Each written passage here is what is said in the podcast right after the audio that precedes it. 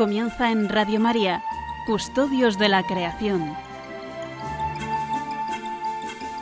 Es un espacio que dirige Lorena del Rey.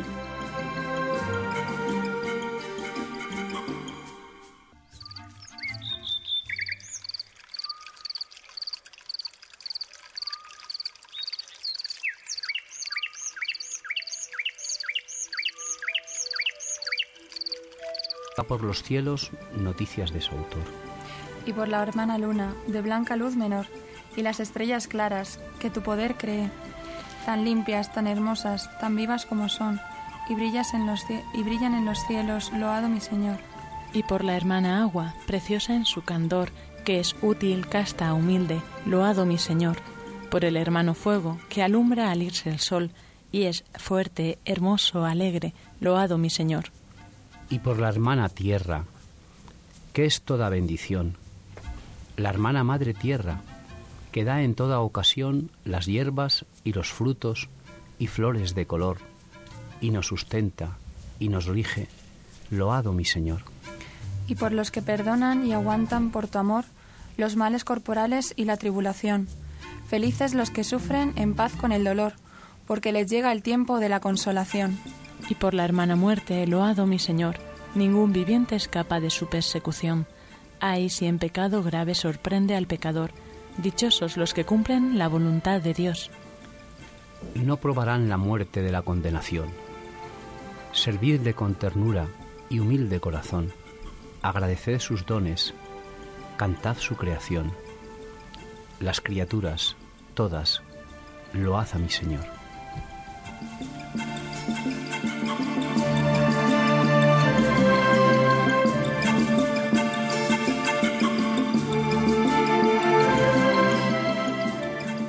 Así concluye en Radio María Custodios de la Creación, un programa que dirige Lorena del Rey.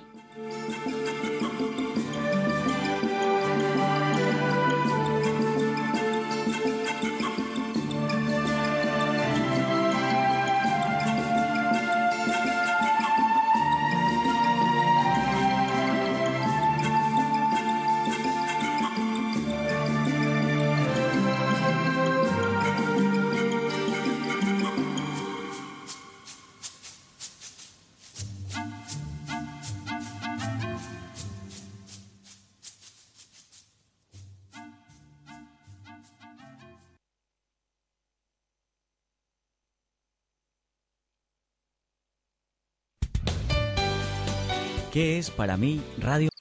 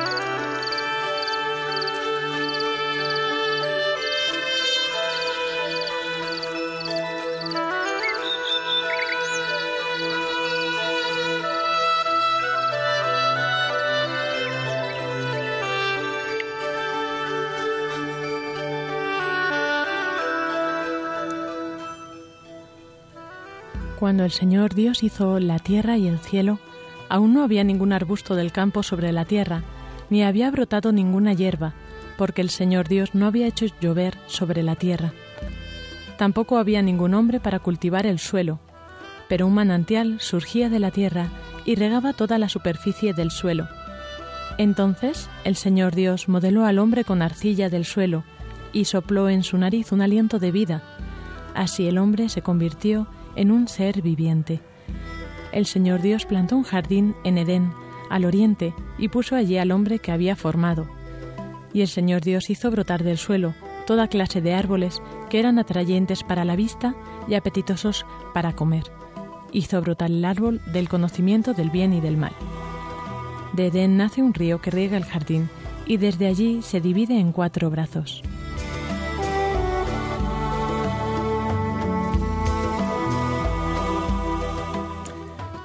Tomó pues Dios al hombre y lo dejó en ese jardín del Edén, para que lo labrase y para que lo cuidase.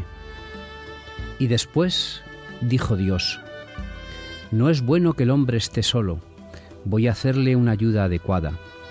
Y Dios formó del suelo todos los animales del campo y todas las aves del cielo, y los llevó al hombre para ver cómo los llamaba, y para que cada ser viviente tuviese el nombre que el hombre le diera. El hombre entonces puso nombres a todos los ganados, y a las aves del cielo, y a todos los animales del campo. Mas para el hombre no encontró una ayuda adecuada. Entonces Dios hizo caer un profundo sueño al hombre, que se durmió, y le quitó una de las costillas, rellenando el vacío con carne. De la costilla que Dios había tomado del hombre, formó una mujer, y la llamó ante el hombre, y la llevó ante él.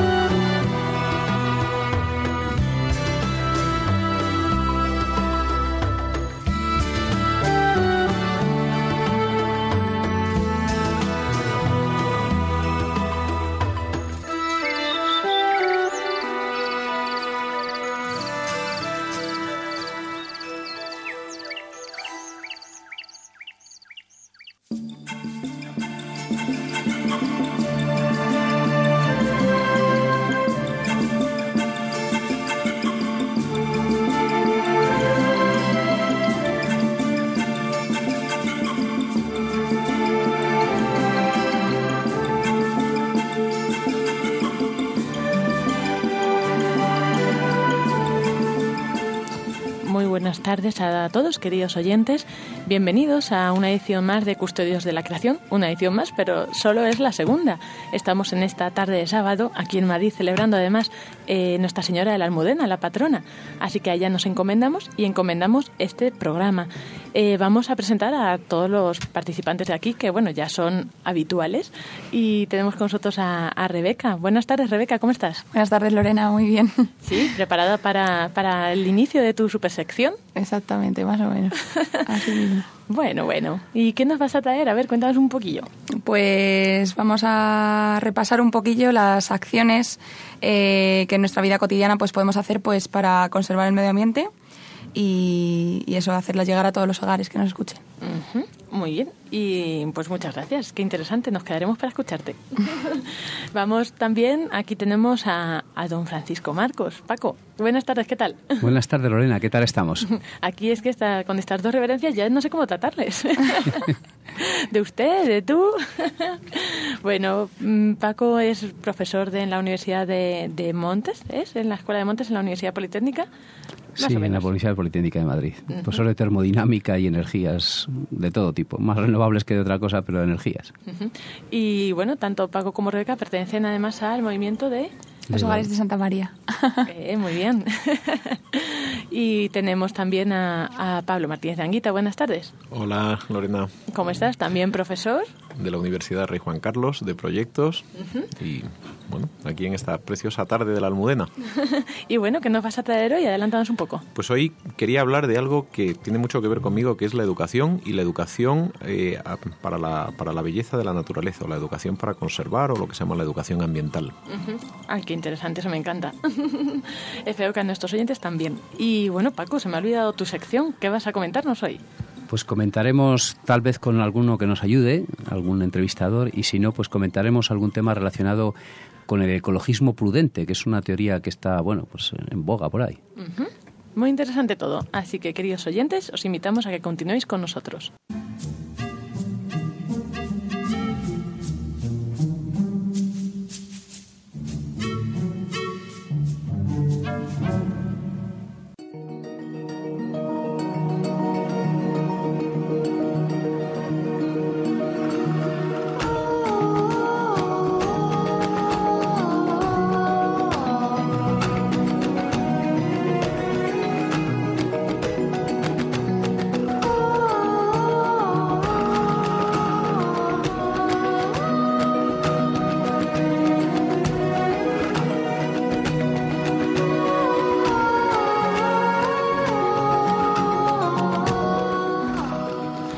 Como ya Pablo nos adelantaba, trae hoy la sección más orientada pues a ver un poco el enfoque católico, ¿no? a los distintos aspectos ambientales, en este caso la educación ambiental. Bueno, Pablo, pues todo tuyo, cuéntanos. Bueno, pues voy a empezar leyendo un, eh, párrafo muy bonito que escribió Juan Pablo II el, el, 1 de enero de 1990 en la Jornada Mundial de la Paz. Era su mensaje número 23, se llamaba Paz con Dios Creador, paz con toda la creación.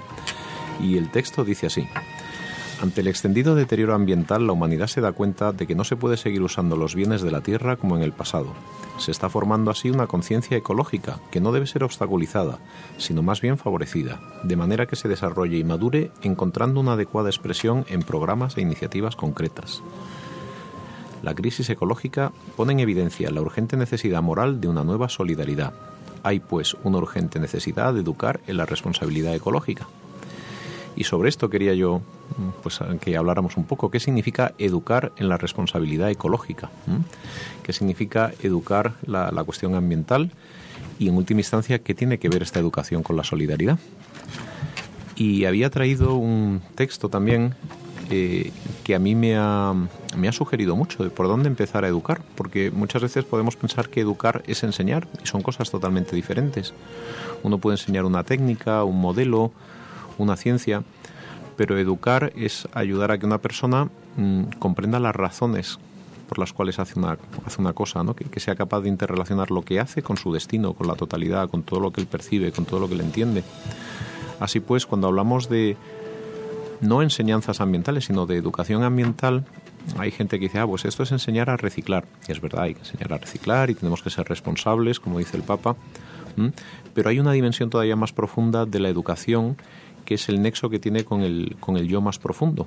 Y probablemente eh, si no entendemos así la educación, al final cuando nosotros educamos en determinados hábitos sin que tengan que ver con nosotros, esos hábitos eh, pues hasta mejor se nos pueden caer. ¿no? Así pues, a mi juicio, la pregunta fundamental es, cuando hablamos de educar en la responsabilidad del ambiente, ¿dónde encontramos la base de esta responsabilidad? Y hay una frase muy bonita que para mí ha sido inspiradora de una gran autora, se llama Rachel Carson. Rachel Carson eh, vivió durante la, sobre, todo en la, segunda mitad del siglo XX, bueno, segunda mitad hasta 1970. Y es eh, gracias a ella, pues hoy en día tenemos los ministerios de medio ambiente, la Agencia de Protección Ambiental, porque fue la primera gran denunciadora de, por ejemplo, del uso del DDT y pues los pesticidas y y la eliminación de las aves en gran parte del mundo, ¿no? En aquel momento, pues la, la gente pensó que era una persona fanática y la industria, pues eh, quería callarla, ¿no? Pero ella decía, no, no, es que nos estamos cargando el planeta. Entonces ella fue muy conocida mm, pues por todo su activismo ambiental, pero el, el, último libro, mm, de hecho no lo vio publicado porque murió antes y murió de cáncer para hojas de la vida, ¿no? por contaminación, eh, contaba cuál era el secreto para mantenerse activa en, la, en, la, batalla por la conservación de la naturaleza y era la, era la contemplación. Y en concreto, un, yo llamaría una virtud, una virtud muy bonita que es la, que es la del asombro, ¿no? Dice que hay que educar a partir del asombro y, y vamos a leer este, este precioso párrafo de cómo lo cuenta ella. Si yo tuviera influencia sobre la hada madrina, aquella que se supone preside el nacimiento de todos los niños, le pediría que le concediera a cada niño de este mundo el don del sentido del asombro, tan indestructible que le durara toda la vida, como un inagotable antídoto contra el aburrimiento y el desencanto de años posteriores, la estéril preocupación de problemas artificiales, el distanciamiento de la fuente de nuestra fuerza. Para mantener vivo en un niño su innato sentido del asombro, sin contar con ningún don concedido por las hadas, se necesita la compañía de al menos un adulto, con quien poder compartirlo, redescubriendo con él la alegría, la expectación y el misterio del mundo en que vivimos. Pues en, esta frase yo hay, dos elementos, además de una gran poesía y el hada madrina de los niños, hay dos elementos que me parecen muy importantes. Primero, para educar es necesario la compañía de un adulto. Una, una persona puede ver, ver cosas, pero de ver a mirar hay un paso y ese paso tiene que ser enseñado. Uno puede ver todos los días eh, la misma acera, el mismo árbol, la misma persona y no mirar ni a la acera, ni al árbol, ni a la persona. ¿no? Alguien te tiene que ayudar, te tiene que abrir los ojos para decir, mira, esa acera, ese árbol y sobre todo esa persona son valiosas, pero muchas veces uno no lo sabe hacer solo. ¿no? Entonces el papel del educador es hacer ver el, el valor que tienen las personas, las cosas, los animales, los seres vivos. ¿Y de dónde radica este valor? Bueno, pues hay gente que dice que efectivamente radica en el sentido de que lo, lo, necesitamos para vivir y si no, pues se acaba el planeta y se deteriora y tienen toda la razón. Pero eh, Rachel Kerson da un paso más. Dice, el, la persona que acompaña tiene que compartir y redescubrir con él la alegría, la expectación y el misterio del mundo en el que vivimos. Y esta es la clave. Nosotros vivimos inmersos en el misterio de lo creado, como dicen los salmos, ¿no? Y no se puede dar por descontado que cada día que abrimos los ojos estamos rodeados de cosas maravillosas. Por lo tanto, yo entiendo que lo, que nosotros necesitamos hacer primero es abrir bien los ojos de par en par. Eh, decía Goethe, o Goethe, que hemos venido a este mundo para estasiarnos. ¿eh? Yo creo que es, que es una gran verdad, ¿no? Pero tenemos que ser educados en abrir los ojos, fascinarnos, maravillarnos ante, ante una hormiga, ¿no? Pero qué, qué maravilla, las patas de una hormiga, qué, qué bien hechas están, ¿no? Ante cada pequeña cosa, ¿no? Yo ayer iba en el metro y de repente empecé a, ver entrar gente en el metro y de repente me di cuenta que hasta la fecha yo siempre había considerado que la gente en el metro era pues como mm, alguien que te quita espacio, ¿no? y de repente empecé a fijarme en que cada uno de ellos era diferente y qué historia tendría, ¿no? Y decir, con esta cara yo creo que tiene que tener esta historia, ¿no? Y de repente a darme cuenta que cada una de esas personas era singular, por lo tanto tendría un valor, tendría una historia, ¿no? Y que había algo misterioso, misterioso en el sentido quizá más ontológico, ¿no? Es decir, estoy aquí y, y, hay otras historias al lado mío, ¿no? Y todo esto es esto es un hecho misterioso que haya que haya que existamos, que estemos aquí, ¿no? Y, y de algún modo, mm, por un instante sentí como una gran conciencia de la existencia, ¿no? Qué impresionante es existir, porque podríamos no hacerlo, ¿no? ¿Mm?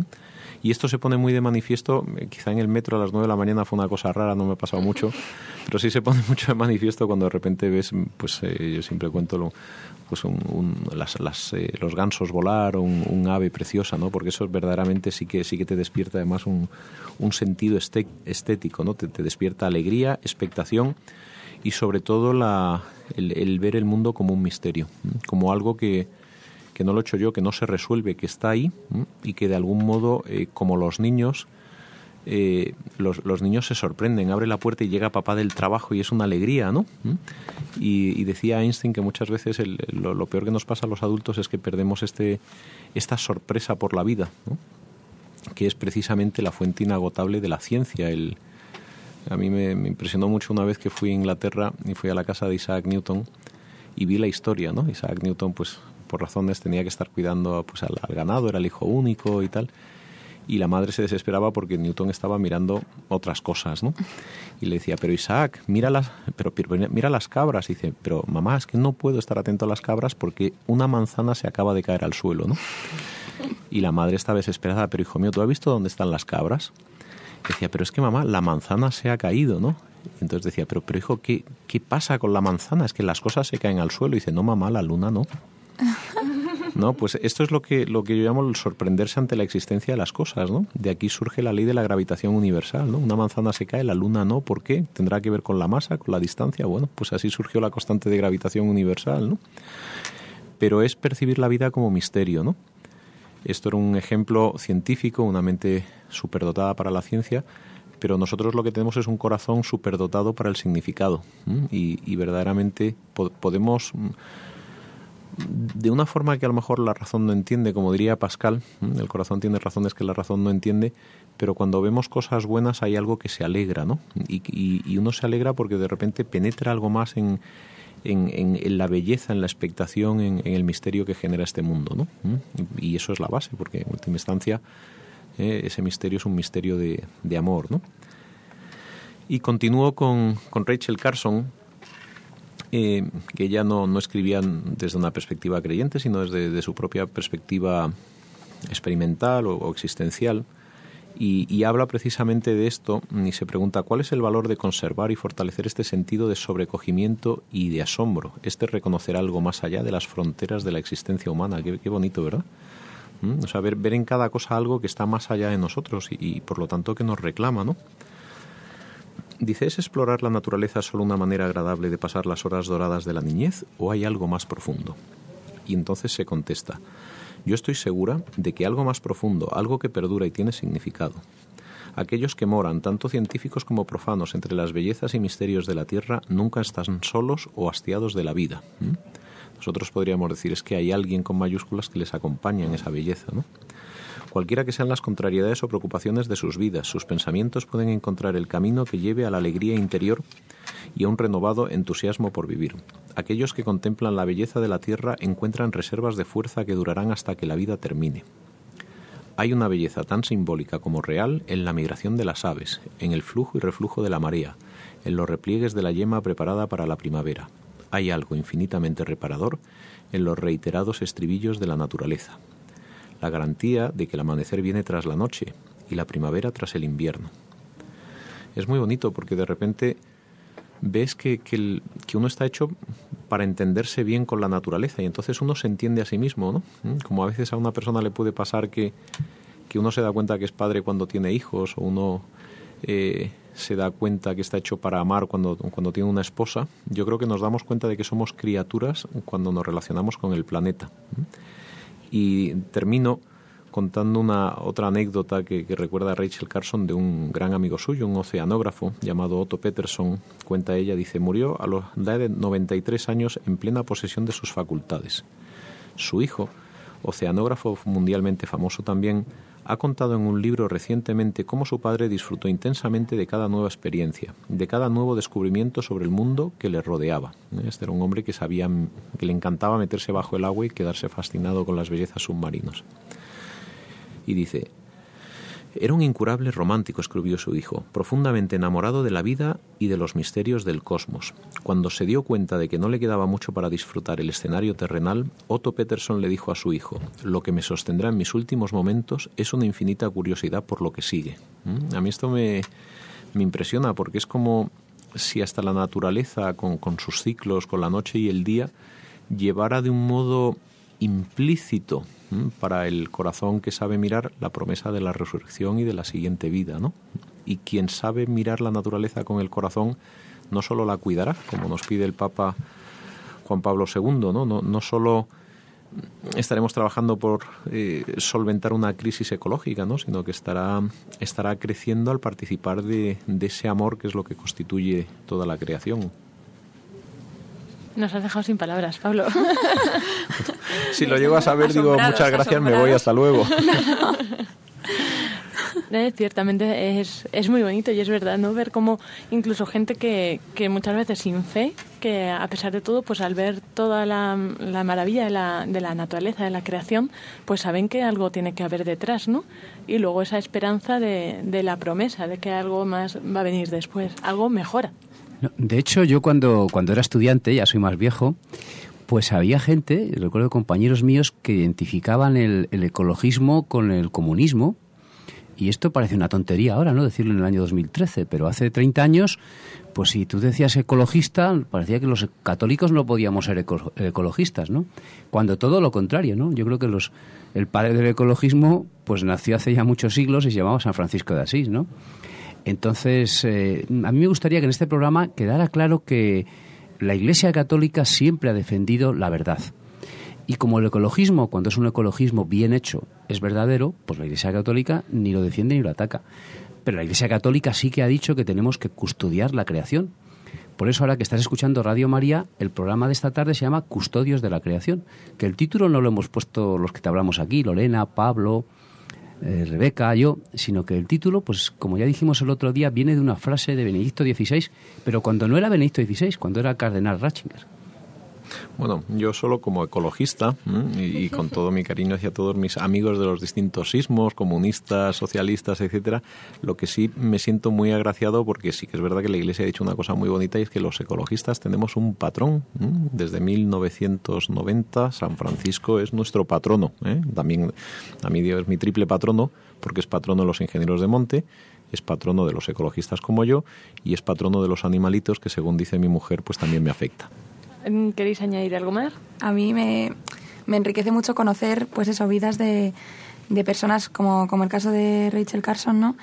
Que para mí era desconocida y, y pues todo lo que nos ha descubierto Pablo de, de ella, ¿no? Y, y, el texto que hemos leído anteriormente, ¿no? El, la expectación, el misterio del mundo en que vivimos, ¿no? Que, que, que eso lo que, lo que has dicho también, Lorena, ¿no? Que, que aunque no, no sean católicos o, o aparentemente católicos, pues que, que también tienen esa búsqueda y también eh, ven en la naturaleza pues algo más, ¿no? Que va más allá, ¿no? Ese misterio que te abre no solo a la belleza de que tiene la naturaleza, ¿no? Sino a preguntarte que de dónde viene toda esa belleza, ¿no?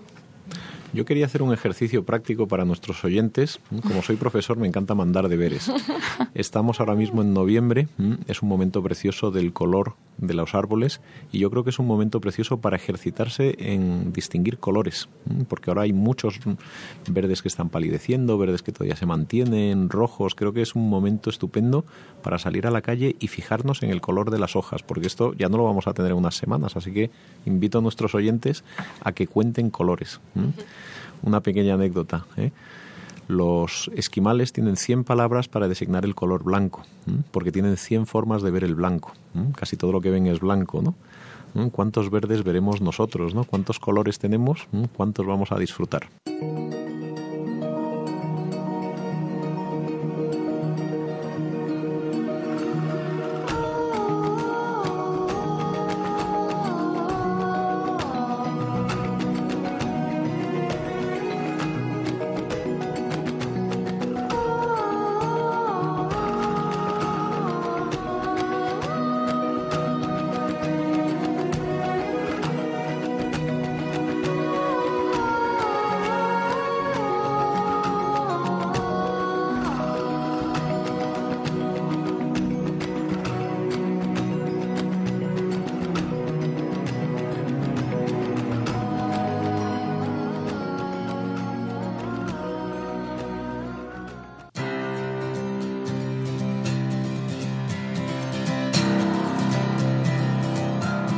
Still my heart and hold my tongue. I feel my time, my time has come. Let me in, unlock the door. I never felt this way before. Bueno, Rebeca hoy nos trae su sección con mucha marcha, por lo que veo, ¿no? eso esperamos, eso esperamos. Y bueno, pues nos vas a contar un poco pues diversos temas, ¿no? Que, que nos preocupan de problemas ambientales y ver cómo podemos nosotros solucionar un poco o colaborar, ¿no? También desde nuestra perspectiva católica. Cuéntanos, Rebeca. Bueno, pues eh, para que todos nos sintamos implicados en, esta custodia, en este custodiar la creación. Eh, vamos a repasar un poco acciones que yo creo que muchos españoles eh, hacemos ya en nuestras casas eh, para poder conservar la naturaleza, ¿no? Pero previamente vamos a empezar diciendo que yo creo que estarán los oyentes de acuerdo conmigo, o eso espero, que, las especies, ¿no? Tanto de, de fauna como de flora, necesitan sus ecosistemas para sobrevivir, ¿no? Em, por lo que cualquier cosa que hagamos para proteger eh, pues esos ecosistemas, ¿no? el medio ambiente, donde están esas especies, eh, estará ayudando pues indirectamente a, que estas especies no desaparezcan. No desaparezcan ¿no? Em, según la UICN, la Unión Internacional para la Conservación de la Naturaleza, cada año se extinguen en el planeta entre 10.000 y 50.000 especies. Las principales causas de este proceso están ligadas a la acción del ser humano, la fragmentación y destrucción de, sus hábitats, eh, la sobreexplotación de recursos, eh, la muerte directa, intencionada o no, por caza o por accidentes de, coche, por ejemplo, en, carreteras españolas, eh, la introducción de especies invasoras, el comercio de especies y el tan conocido cambio climático, ¿no?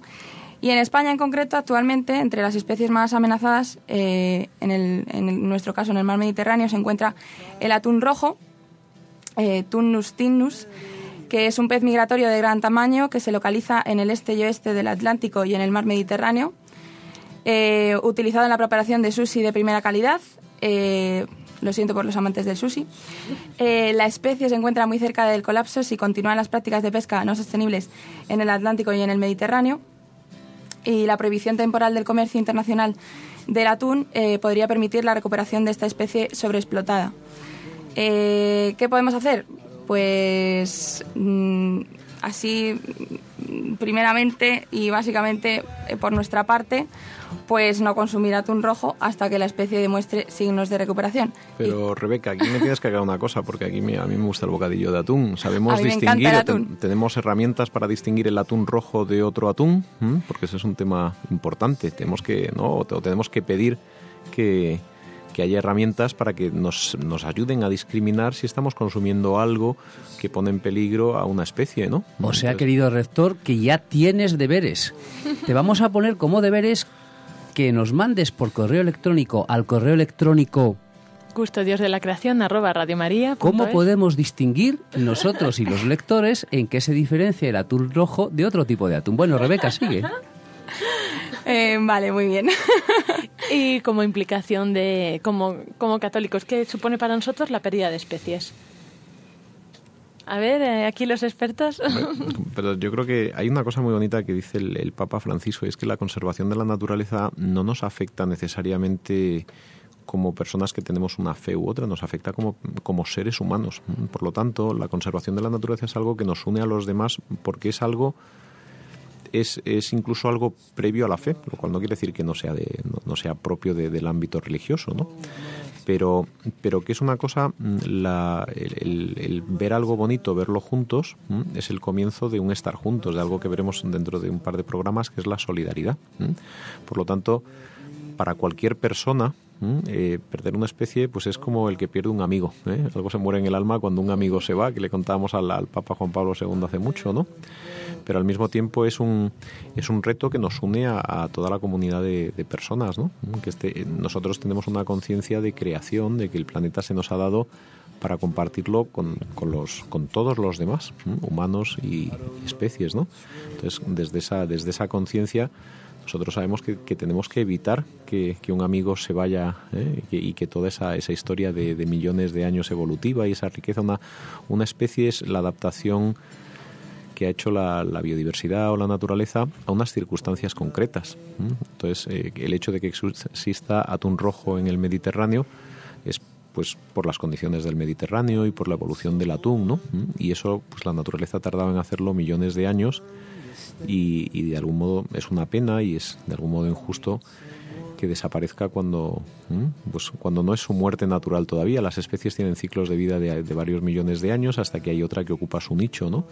Pero verdaderamente cuando sucede por por un, por un abuso, pues es como cuando dices, pero he atropellado a una persona que todavía no era su momento, su muerte natural, ¿no? Entonces, pues uno tiene que, te- que decir, joder, pues, pues no, esto vamos vamos a conducir mejor, ¿no? Seamos quienes seamos, lo único es que nosotros tenemos una conciencia de la, de la dignidad de, cualquier cosa creada que nos, nos hace pensar que, que todo lo que se pierde es un regalo que se deja de, se deja de recibir, ¿no?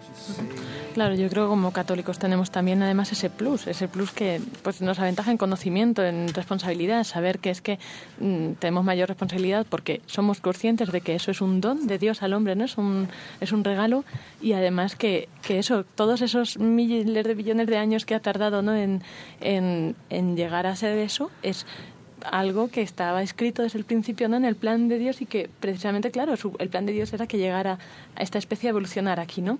y además, además tenemos algo más cercano, ¿no? Porque Rebeca ha hablado de, de la desaparición de un precioso atún rojo, ¿no? Pero eh, durante todos los años, eh, sobre todo en los ecosistemas mediterráneos, arden miles de hectáreas, ¿no?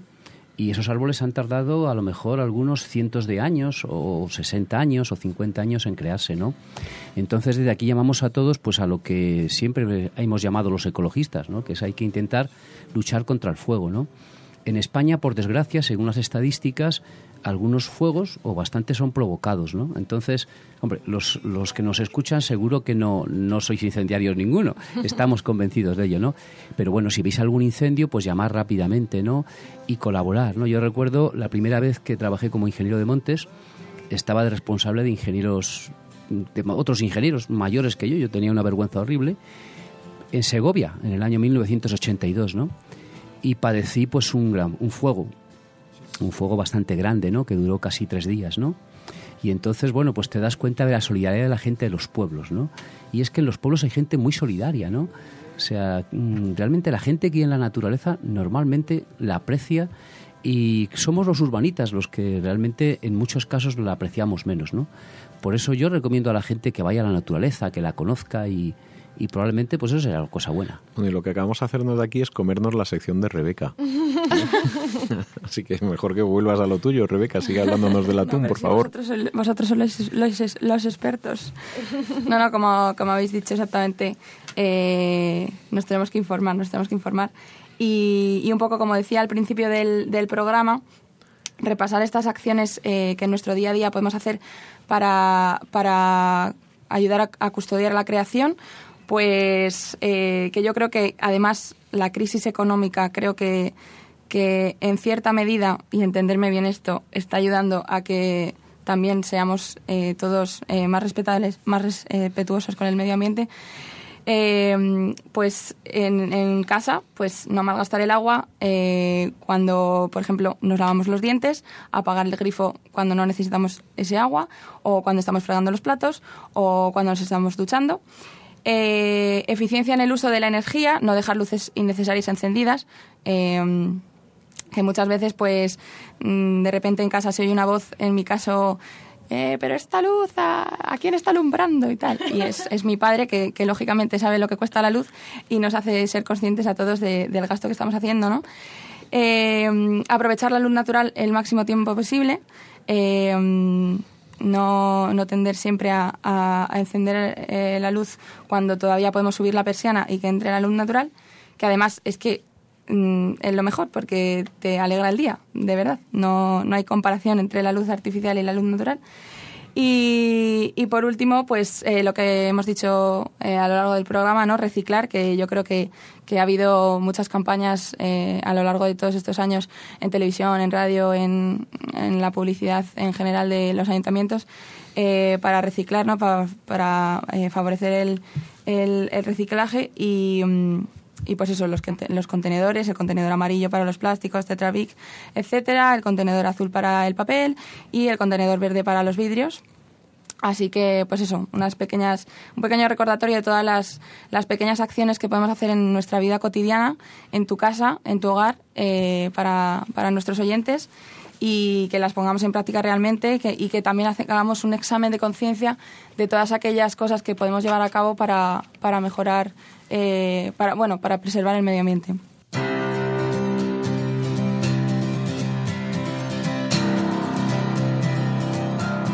Still my heart and hold my tongue. I feel my time, my time has come. Let me in, unlock the door. I never felt this way before. Y llegamos así a nuestra pausa musical en esta tarde y vamos a, a poner una canción que nos ayude un poco a reflexionar y a interiorizar todas estas cosas que hemos ido viendo, pero a la vez que denote esa alegría ¿no? que, que encuentra toda la creación en el, en el ser humano para alabar a, este creador. Por eso la canción que vamos a escuchar pues es sobre todo una canción alegre, una canción de alabanza. Es en inglés, pero, pero viene a decir algo así como pues eh, alegrémonos y gocémonos pues por todo esto que el Señor nos ha regalado.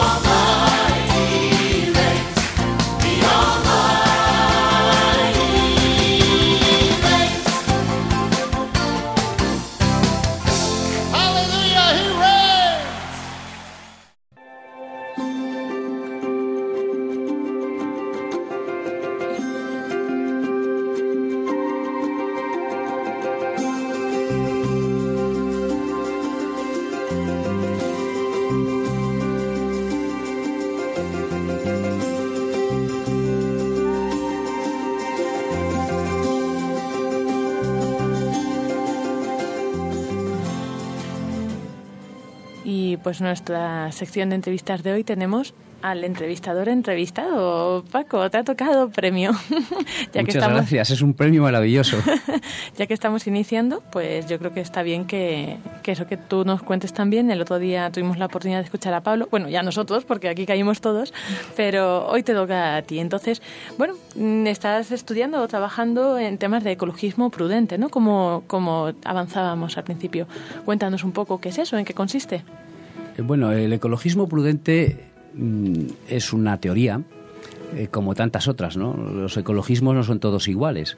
Eh, se habla de ecologismo personalista, ecologismo solidario, ecologismo prudente, ¿no? Entonces el ecologismo prudente pues es una teoría desarrollada pues a finales del siglo pasado, ¿no? Y que tiene una serie de premisas y que encajan muy bien con la doctrina social de la Iglesia, ¿no? El ecologismo prudente pues tiene siete premisas, de las cuales hoy hablaremos de las tres primeras y dejaremos para otros días y otros programas pues de las otras cuatro premisas. La primera premisa del ecologismo prudente es conocer para amar. Y es que, claro, eh, para amar las personas necesitamos conocer. Hay gente que dice que ama mucho algo y no lo conoce, ¿no? Entonces, eso es complicado, ¿no? Pero no vamos a entrar en esa discusión. Para amar la naturaleza es bueno conocerla, ¿no? Es, es una cosa bonita, ¿no? De hecho, hay, hay anécdotas de personas que maltrataban la naturaleza, ¿no? Y que cuando empezaron a conocerla, pues se dieron cuenta de los beneficios que le hacían. Esas personas somos los hombres. Los hombres han maltratado en muchos casos la naturaleza, pero cuando se han dado cuenta que maltratándola se hacían mal, pues han hecho bien. Por ejemplo, en Madrid. En Madrid teníamos el río Manzanares muy contaminado hasta que nos dimos cuenta que ese pequeño río, que bueno, es pequeñito, pero que en sus tiempos era fundamental. Madrid nació donde está porque pasaba un río, que era el río Manzanares, y luego creció en torno al río tenemos que pensar que las grandes ciudades del mundo todas crecieron, o casi todas, en, alrededor de un gran río, porque la gente necesita el agua para beber, para limpiarse, y además en el agua echaba residuos que se llevaba el agua hasta el mar, ¿no? Entonces hay que conocer para amar, ¿no? Como conocimos que el río Manzanares estaba contaminado, y nosotros al conocer que estaba contaminado y al saber que lo podíamos limpiar, y como amábamos el río algunos, o algunos amaban el río, pues decidieron limpiar el río. Y ahora el río Manzanares pequeñito, sigue pasando por, por Madrid, pero ya está limpio, ¿no?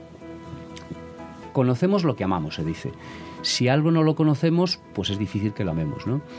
Nadie se le ocurre conocer a una chica o a un hombre y casarse a los tres minutos, ¿no?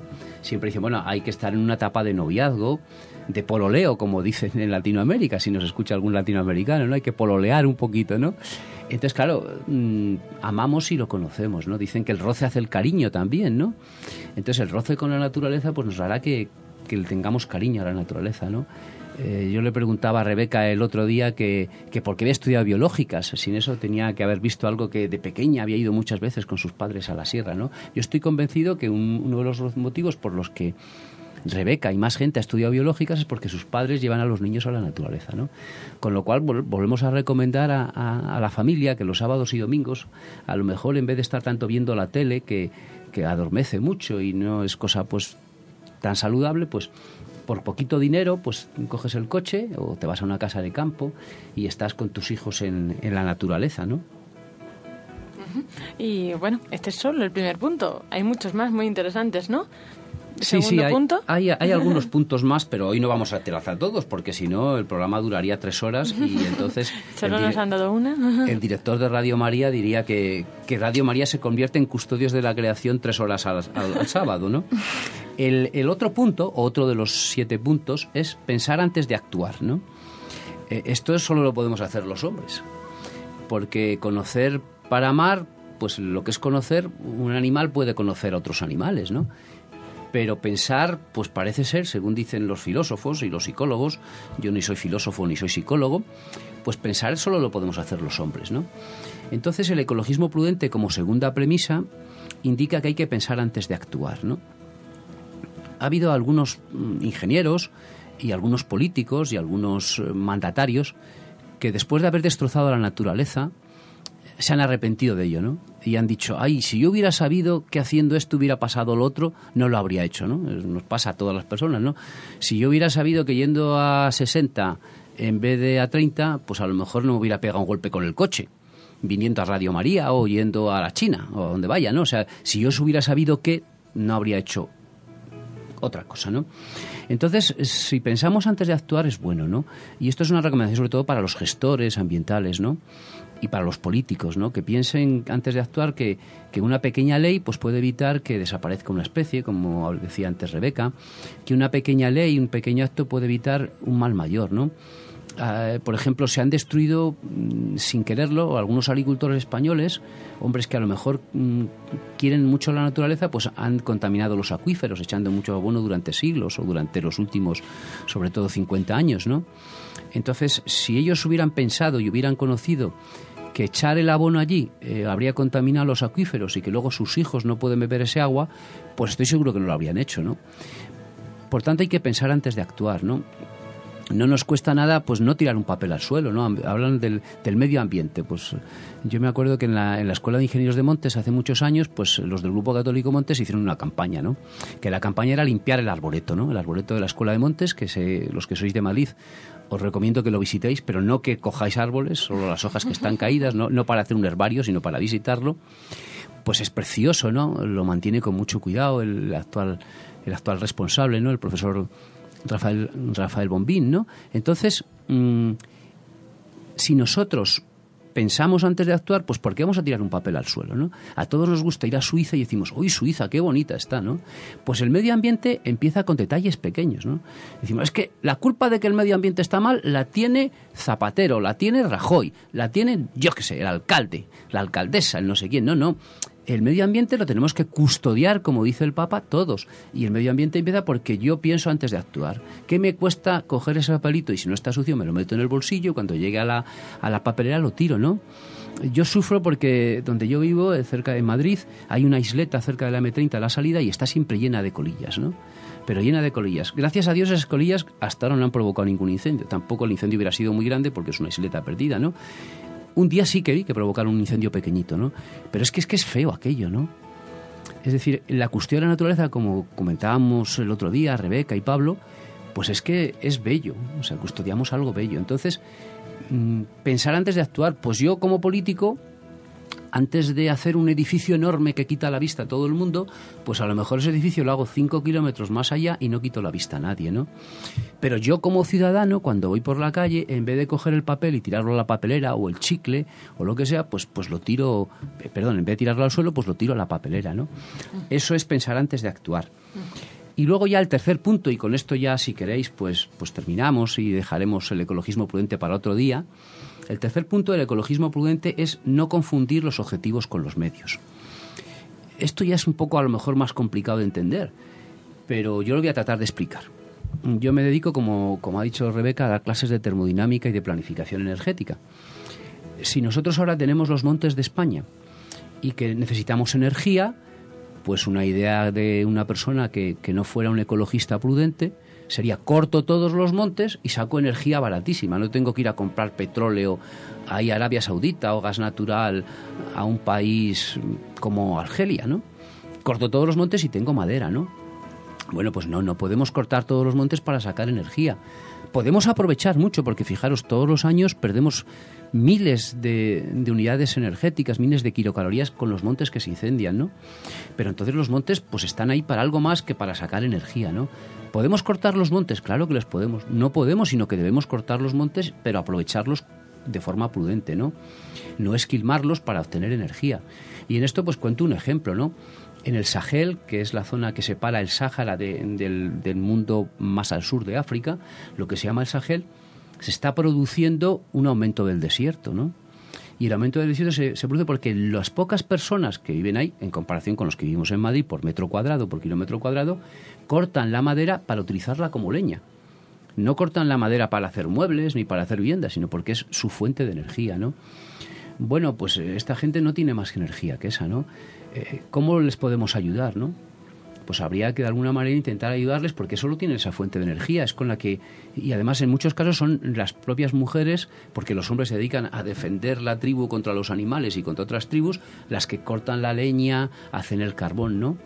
Entonces, bueno, pues el ecologismo prudente lo que preconiza es un aprovechamiento de los recursos naturales, pero de forma prudente. pensando, como veremos el próximo día, en las generaciones futuras, porque el ecologismo prudente también es un ecologismo solidario, que no solo piensa en los que vivimos ahora, ¿no? sino que piensa en los que van a venir después, en nuestros hijos, en nuestros nietos. Lo que les contaba de los agricultores, ¿no? Si aquellos agricultores que ya han muerto hubieran sabido que echando aquel nitrógeno en el agua, no en el agua, sino en sus tierras, se habría contaminado el agua y que ahora sus nietos tienen que ir a comprar todos los días el agua al comercio porque no pueden beber el agua que, que tienen en sus acuíferos, pues no lo habrían hecho.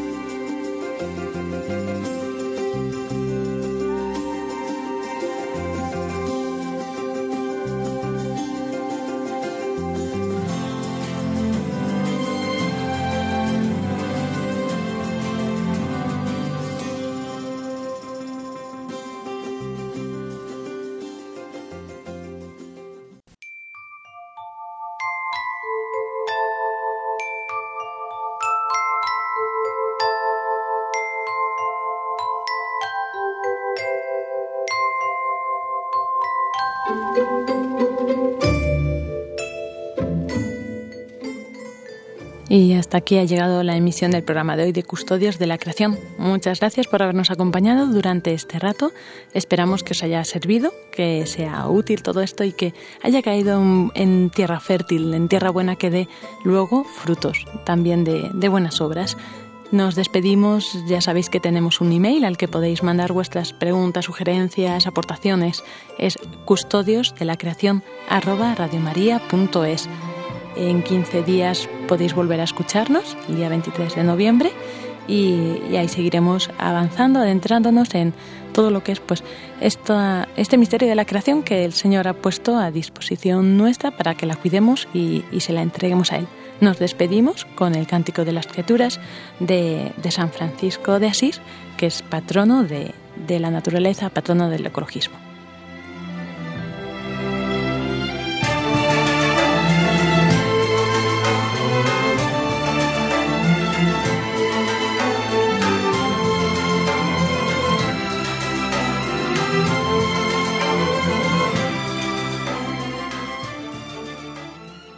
Omnipotente, altísimo, bondadoso Señor, tuyas son la alabanza, la gloria y el honor. Tan solo tú eres digno de toda bendición, y nunca es digno el hombre de hacer de ti mención. Loado seas por toda mi criatura, mi Señor, y en especial loado por el hermano Sol, que alumbra y abre el día, y es bello en su esplendor, y lleva por los cielos noticias de su autor. Y por la hermana Luna, de blanca luz menor, y las estrellas claras que tu poder cree, tan limpias, tan hermosas, tan vivas como son, y, brillas en los y brillan en los cielos, loado mi Señor.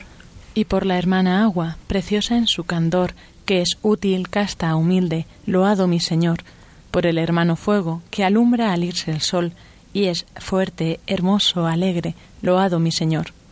Y por la hermana tierra, que es toda bendición, la hermana madre tierra, que da en toda ocasión las hierbas y los frutos y flores de color, y nos sustenta y nos rige, loado mi Señor. Y por los que perdonan y aguantan por tu amor los males corporales y la tribulación. Felices los que sufren en paz con el dolor, porque les llega el tiempo de la consolación. Y por la hermana muerte, loado mi Señor, ningún viviente escapa de su persecución. Ay, si en pecado grave sorprende al pecador, Dichosos los que cumplen la voluntad de Dios. No probarán la muerte de la condenación. Servidle con ternura y humilde corazón. Agradeced sus dones. Cantad su creación. Las criaturas, todas, lo a mi Señor.